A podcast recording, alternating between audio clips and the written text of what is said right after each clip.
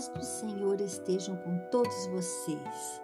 Raquel, M, Catarine, Cida, Dona Ana, Líbia e demais alunos que nos ouvem no espaço de psicopedagogia bedomiciana. E que o Espírito Santo ilumine a todos nós, a nossa mente e nos capacite para que sejamos pessoas melhores, que tenhamos crescimento pessoal e profissional. Na aula passada, nós estudamos sobre transtornos mentais que alteram no funcionamento da mente e que prejudica o desempenho escolar. O objetivo da nossa audioaula de hoje é estudar o transtorno bem conhecido que é o TDAH, o transtorno infantil, porque o TDAH também existe no adulto e futuramente estudaremos também mais adiante. Então, nós estudaremos a condição clínica conhecida como transtorno do déficit de atenção e hiperatividade, que vem sendo estudado desde 1930 nos Estados Unidos e na Europa. No início, esta condição clínica era considerada como decorrência de lesão cerebral, mesmo quando não houvesse lesão conhecida. E o conceito de lesão cerebral mínima persistiu até a década de 1960, quando foi substituído pelo conceito de disfunção cerebral mínima Posteriormente, o foco desviou-se da origem e do mecanismo do transtorno para a sintomatologia e chegamos à conceituação atual, que ainda está em evolução e é muito debatida entre os estudiosos desse transtorno. Vamos lá, nossa primeira pergunta. Qual a causa do TDAH?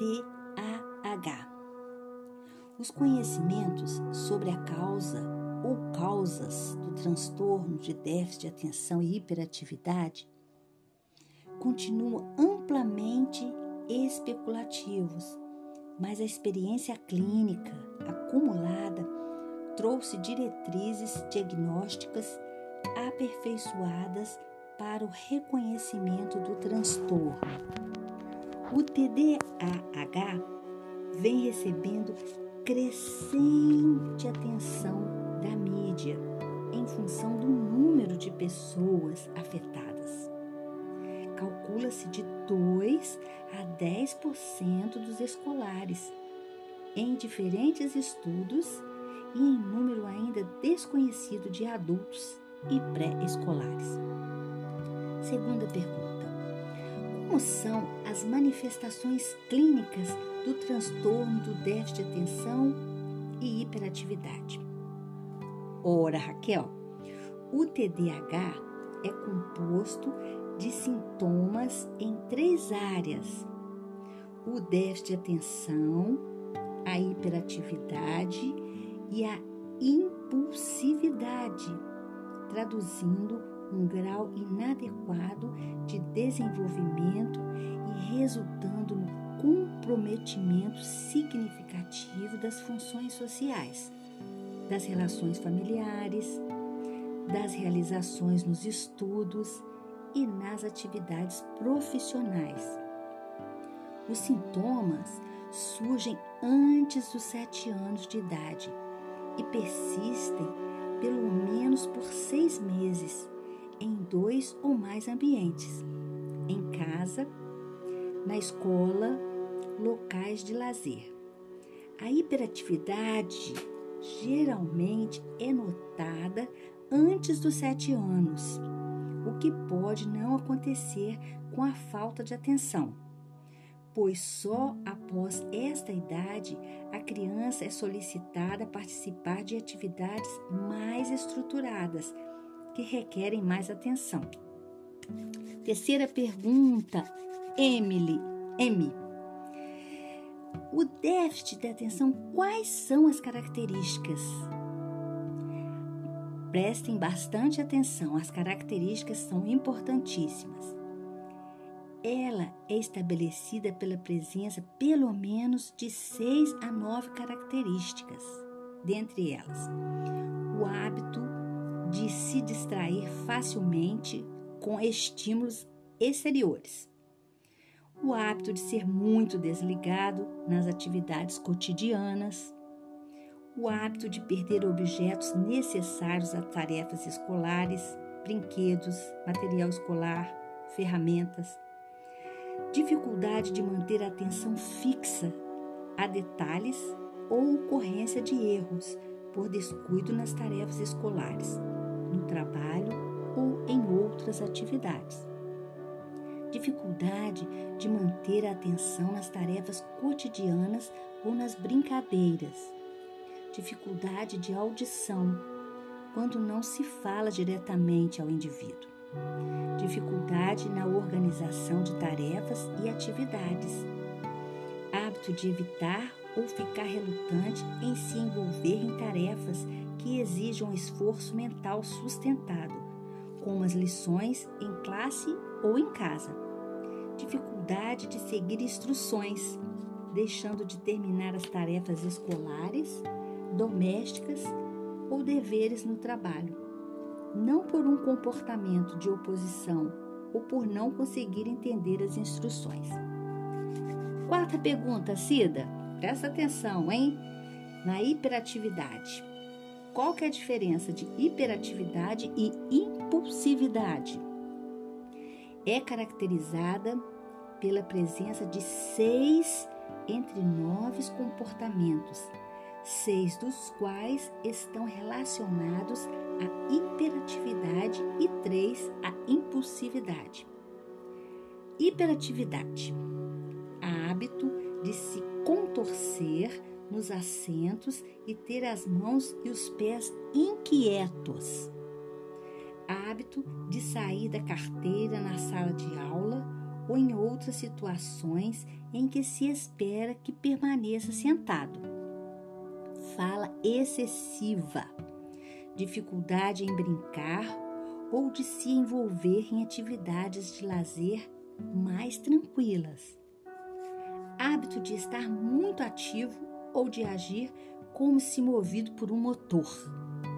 Hábito de correr ou subir e descer escadas em situações impróprias de maneira persistente. Vamos estudar agora, Cida, a impulsividade. Hábito de falar abruptamente ou de responder antes que as perguntas sejam terminadas. Dificuldade de esperar a sua vez. Hábito de interromper ou de intrometer em experiências alheias, conversas ou jogos. Quinta pergunta, Catarine. Você que está acompanhando a nossa aula.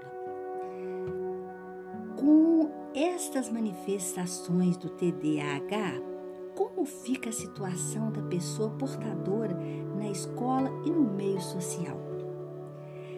Participação dos portadores do TDAH nas atividades escolares e de lazer fica muito comprometida não são os alunos preferidos dos professores e nem os colegas preferidos em classe.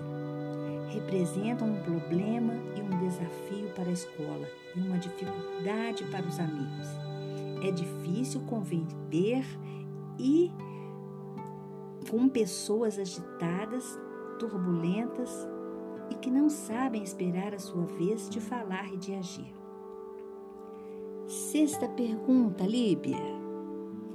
É frequente o diagnóstico do TDAH? O transtorno déficit de atenção e hiperatividade, que é o TDAH, é um dos transtornos psiquiátricos mais frequentes diagnosticados em crianças. Alguns estudos indicam que o TDAH afeta de 3 a 6% das crianças em idade escolar. Outros estudos mostram de 2 a 10% em países e culturas diferentes. Não é conhecida a taxa de incidência em adultos e crianças em idade pré-escolar, mas existe o TDAH também em adulto.